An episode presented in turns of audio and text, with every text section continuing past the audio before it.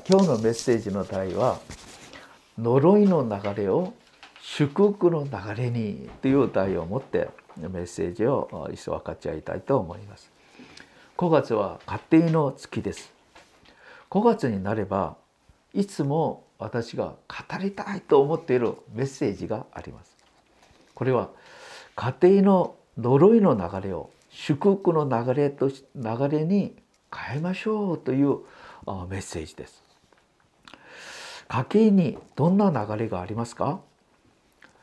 皆さんはそんなことがあると信じますか？しかし保険会社はそれを知っているように見えます。その方たちはアンケート調査をするでしょう。その時に家庭の中で何々病気がなかったですか？ありますか？ということを調査します。なぜなら病歴ということがあって先祖がそうするなら子孫たちもそうしたという統計があるからです。私の家はいろいろな問題で長く苦労しました。その中でどうすれば治すことができるか悩みましたけど聖書の御言葉に基づいて解決しました。そして皆さんももしこのような問題で悩んでおられるなら今日のメッセージが参考になれればと思う心で準備しました。聖書に父アブラハムが行った悪い行い悪い癖と言いましょうか。それを息子イサクがそのまま行いましたがそれは自分が危なくなれば妻を妹だと嘘をつくことでした。男として卑怯なことです。しかしアブラムはこれは本当だったんです。母が違う妹だったからですね。しかしイサクは嘘をつきました。どうして父と息子が同じことを言いますか？しますか？誰が教えたことでもないのにおかしくありませんか？父が行ったことを息子が行い母が行ったことを娘が行うんですけどこれが空前というよりは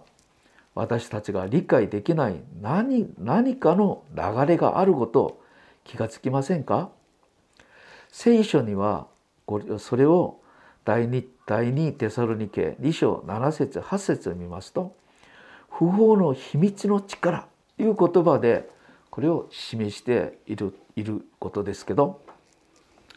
創世紀中2章父アブラムがカナンの地に飢饉が来る時エジプトに下っていて大きな恥を受けて戻ってくるんです。ところが創世紀26章に同じような状況がイサクにもあったんです。カナンの地域地域に飢饉があったんですね。しかしイサクはエジプトに下っていきませんでした。なぜなら神様が下っていくなという御声を聞かせてくださったからです。その御声に従ってカナンにとどまりました。従うから飢饉の中で100倍の収穫を得たのです。これは驚くことではありませんか？今日私たちはこれを学びたいと思っているところであります。その後ヤコブはどんなことがあってもエジプトには下っていきませんでした。しかし息子ヨセフがエジプトで死聖者になったという話を聞いて神様に伺います。そしたら神様は下っていきなさいって言います。そして下っていくんですけどじゃあこのように戦場の過ちを繰り返さ繰り返さ繰り返さないようにとにかく神様の御声を聞いて従おうとするアブラハムの家計の努力。これが美しくはありませんか？家庭に二度も呪いが流れないようにするためにこれをしたことだったんです。呪いを断ち切るのは血の流しがなければ罪の許しがないという立法通り子一時の知識をまた新約の時代にはイエス・キリストの十字架の知識によるよって断ち切ることなんですけどイエス・キリストはこの働きのために十字架と復活で私たちの呪いをあがない悪魔を滅ぼし私たちに祝福が流れるようにしてくださったのです。じゃあところが呪いの流れはいつから始まりどのように子孫たちにも流れますか？呪いはいつから始まったんですか？創世紀1章2章には創造の祝福と幸せの記録しかありません。しかし創世紀3章に蛇として現れた悪魔の誘惑によって神様が禁じされた善悪の知識の木の実を食べて罪を犯すことによって呪いが入ってきたんです。そのそれによって瞬く間に祝福のそのエデンは消えてしまい全世界が呪いの地になってしまいました。また創世紀4章にはカインが神の見姿である人を殺すんですけどこの次を見たらその子孫たちも人を殺します。それによって罪の罰が7倍70倍続けて広がっていきます。その後カインの子孫たちは神様を信じない怖い世界呪いの世界の中で過ごすようになります。呪いはこのように神の御言葉に従わないでサタンの誘惑を受け罪を犯すことによって始まり広がっていきます。ところがこの呪いの流れは同じ血統の家族なら非常に流れやすいんです。まず父母の遺伝子が子孫子供たちに流れます。父母の生活習慣父母の行いを見て成長した子供が父母と同じような行いをするからです皆さん罪には現在先祖の罪自分の罪があることを知ってますか？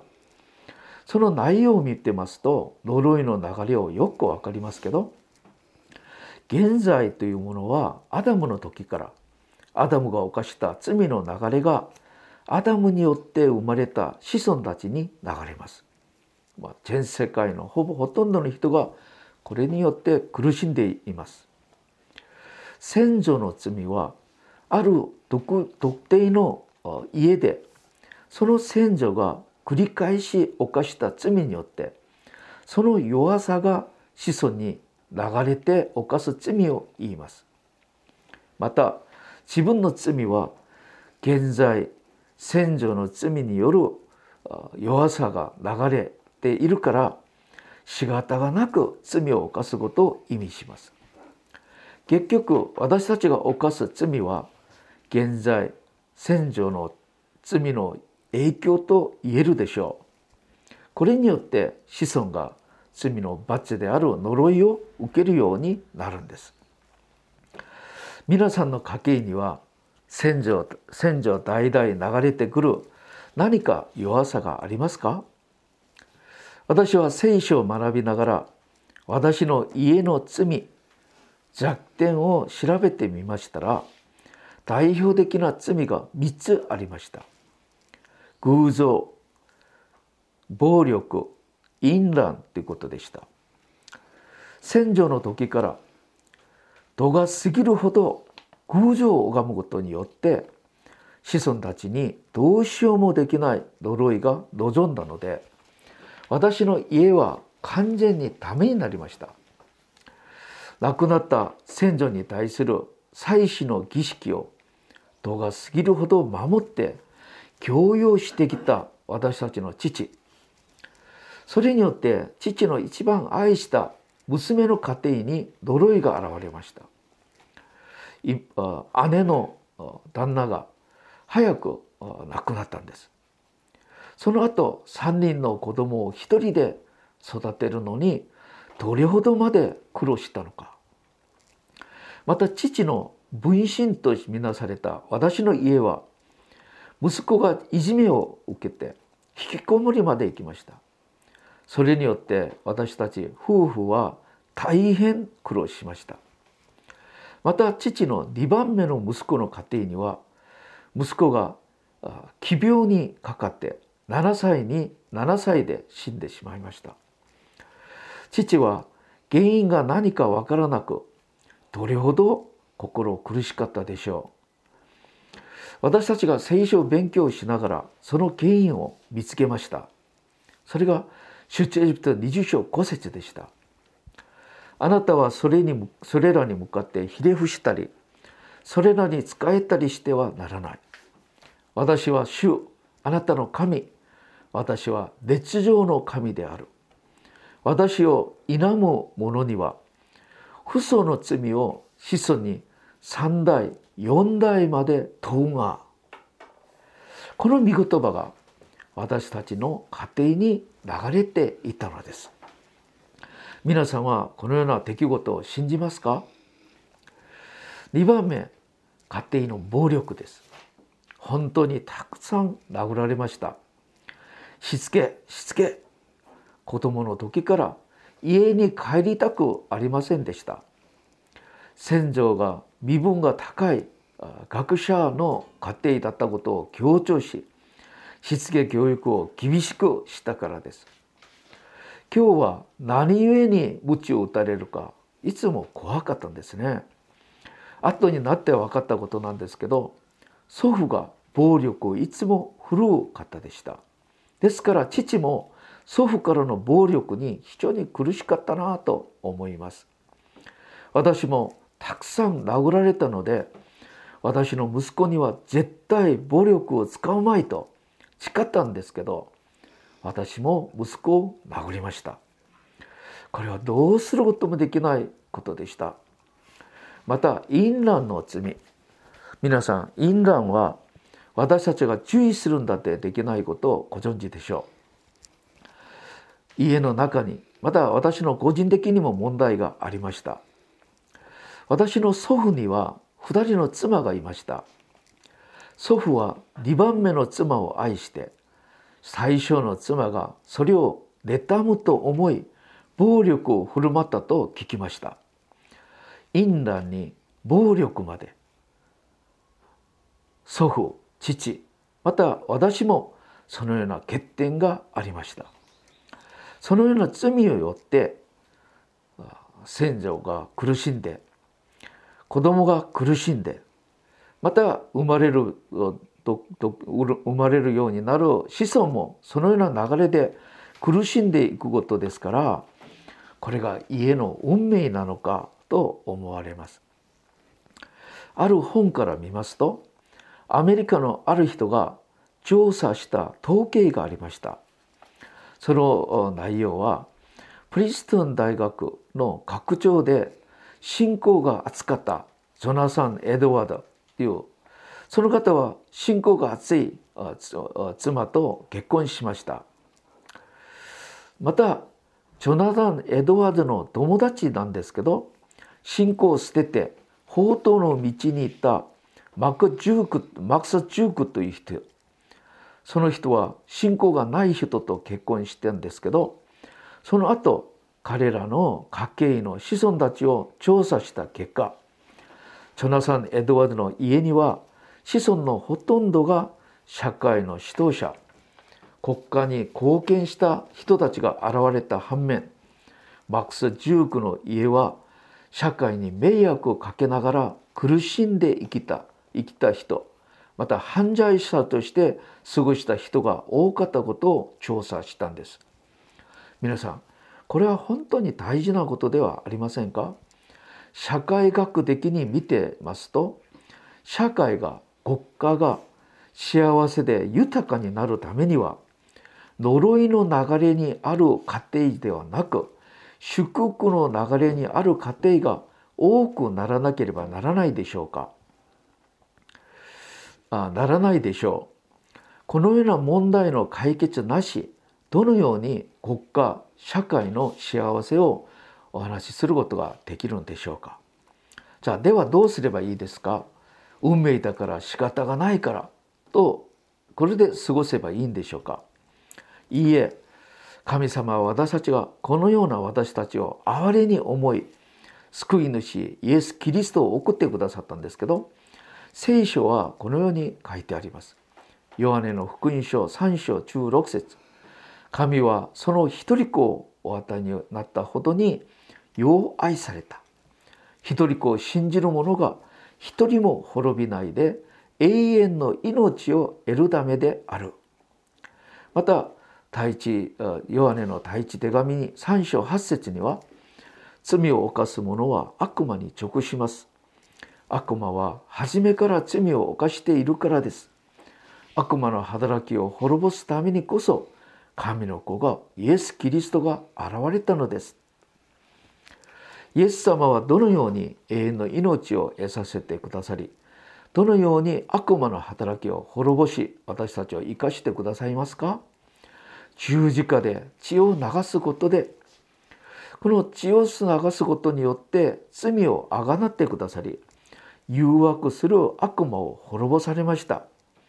また信じる人には新たに生まれるように新しい命復活の命を与えてくださりまた聖霊様を送ってくださって聖霊様は私たちはいつも共におられ罪を悟らせてくださり悔い改めに導きまた教えて従うことにできるようにしてくださって私たちを天国に行くまで助けてくださいます。特に聖霊様はローマ書8章26節から28節に見てますと私たちのためにうめきを持って取りなし祈りをされ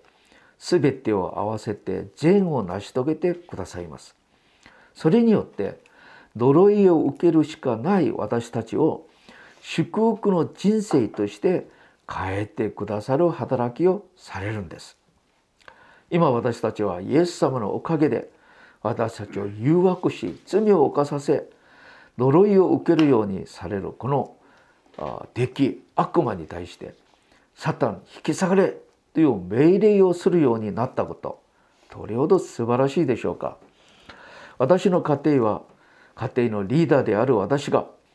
イエス様の御言葉と精霊の助けによってまず空情を断ち切りました聖書で第一コリント10章20節にこのような言葉があります。いや私たちが言おうとしているのは違法人たちが空情に捧げる供え物は神ではなく悪霊に捧げているという点です。私はあなた方に悪霊の仲間になってほしくありません。皆さん私はこの御言葉に従って空情数偶情崇拝を断ち切りました。初めは父の反対迫害のゆえに苦労したんですけどこれ以上私の家族子供にはその呪いを許さないと思ってイエス・キリストの皆によって祈り徹底的に断ち切りました。また暴力も断ち切りました。見言葉と精霊によって心が新たに生まれるからこれからは子どもたちにそのような暴力を使わなく使わないようになりました。またインランも非常に気をつけています。霊と根は新たに生まれることはできるんですが体は死んで復活の心霊な体を背負うまではどうすることもできません。ですから油断は禁物です。しかし神様との親しみの中で恐れ敬う心が注がれるから罪を犯さないようになり犯すんだとしても直ちに悔い改めて取り戻すことになりました。また牧師になったらもっと良かったのは周りから淫乱な事故がないように信徒たちが守ってくださることでした。感謝します。また牧師がそんなことをやってはいけないという私の心の防御の壁も私を守ってくださっています。皆さんご存知ですか？牧師である私のパスワード0502です。これは第一手モテ古書2節を意味するんですけど古書2節はこう言います年老いた婦人は母親と思い若い女性には常に清らかな心で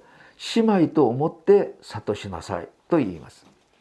じゃあこのように徹底したことによって私たちの家庭は呪いの流れを断ち切り祝福の流れに作り変えました。皆さん大事なのは家庭の霊的なリーダー父母の影響力です。じゃあ3番目です。これから大事なのはどのように子どもたちに呪いの流れを流さないで祝福の流れとして作り変えてあげるのか。これは子供はできません。親が呪いを断ち切ってあげ祝福の祝福の環境を作ってあげなければいけないんですけど大事なのは神様を中心とする生活。イエス・キリストの信仰。御言葉の従順。これがキーワードです。このために信仰の先祖アブラムは優れた働きをしたんですけどこれを分かち合いたいんです。まず大事なのは信仰教育です。子供に信仰を植え付けなければなりません。これを適当にではなく徹底的です。神様はどんなに強力に頼んでおられるんでしょうか。今日読んでくださったこの聖書新明記6章4節から9節。聞けイスラエルよ。我らの神主は唯一の主である。あなたは心を尽くし魂を尽くし力を尽くしてあなたの神主を愛しなさい。今日私が命じるこれらの言葉を心に留め子供たちに繰り返し教え家に座っている時も道を歩いている時も寝ている時も起きている時もこれを語り聞かせなさい。さらにこれを印として自分の手に結び覚えとして額につけあなたの家の戸口の柱にも門にも書き記しなさい。皆さんこんなに徹底的にやりなさいと神様は願っておられます。このようにして呪いを断ち切って祝福を受けなさいと神様が言われていることなんです。しかし最近の流れは何ですか？どうですか？イエス・キリストだけが救い主なのか？他の宗教にも真理があるのではないか？救いがあるのではないか？救い主を無視します。また同性愛もいいんじゃないか？不倫離婚も軽く考えます。みんな大変になってしまいます。信じるんだという人も世の中の流れがこうするから仕方がないという曖昧な見解を持つ理由は教育が徹底的ではないからです。考えがすでに崩れているから神様が禁じられることも安易に行うことができるんですけどですから呪いが流れるんです。大事なのは神様を恐れ敬うなら神の御言葉の前に謙遜に従うならこんなことはないでしょう。これは父母が模範を見せ父母が教えなければいけません。そして家計に流れる呪いを家族みんな断ち切らなければなりません。私の家庭は家族が共に何回も軌道省に行ったり癒しの集会に行って教育を受け断ち切る祈りを一緒にやりました。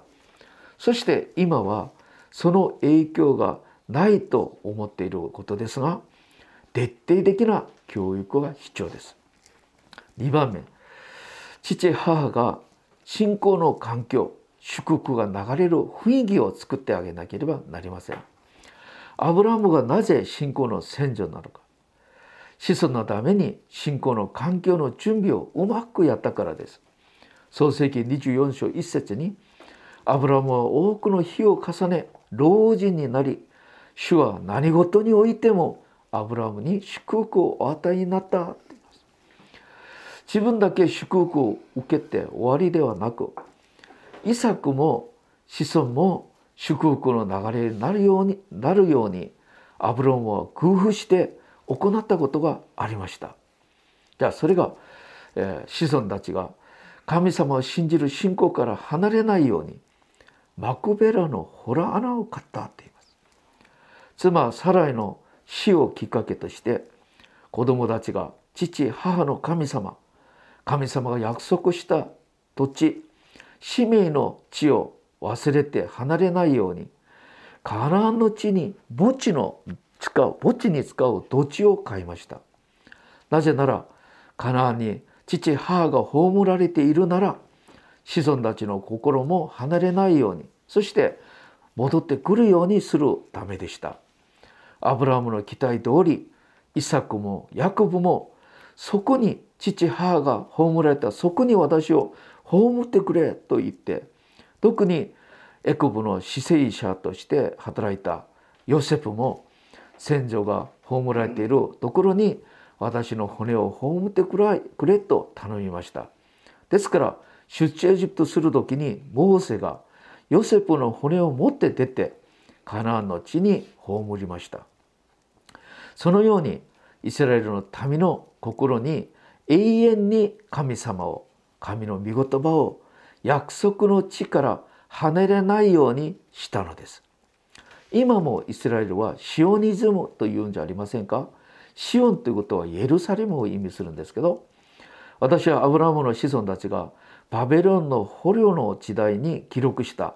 詩篇の137編の一節この聖書を見て感動しました。バビロンの流れのほとりに座りシオンを思って私たちは泣いたというんです。子孫たちがエルサレムシオンを思って私たちは泣いたということです。そこに戻りたくて戻りたくて泣いたっていうんです。皆さんこれが先祖の信仰教育の結果ではありませんか？私たちもこのようにしなければなりません。また子孫たちが祝福の流れの中でいるために一番大事な信仰の結婚を指しました。夫の信仰と生まれる子供の信仰のために母親の信仰の信仰と役割は絶対的ですこれを知っているアブラムは死死孫孫祝福される家庭のために創世紀24章にはわざわざしもべを親族が住んでいるハランに送ってイサクの妻として信仰の女性レベカを招いてきます。イサクは信仰の女性レベカによって一番幸せな男になりました。信仰の女性は祝福の流れを守るんです。皆さん信仰の女性信仰の母親は家庭の宝物です。大切にしていかなければなりません。3番目、アブラムは子孫が祝福を受けるように子供たちのために鳥なし祈りをたくさんやりました。アブラムはもともと鳥なし祈りの人でした。創世紀19章でソドムに住んでいるロットのための鳥なし皆さんご存知でしょう？神様は神様義人10人いるならソドムを許してくださいますか？と言いながらあロットのために祈っていますその祈りのおかげでロットの家族が炎の裁きから救われたようにアブラムは子孫たちのために祈りました。その祈りに神様が恵みを施してくださったんです。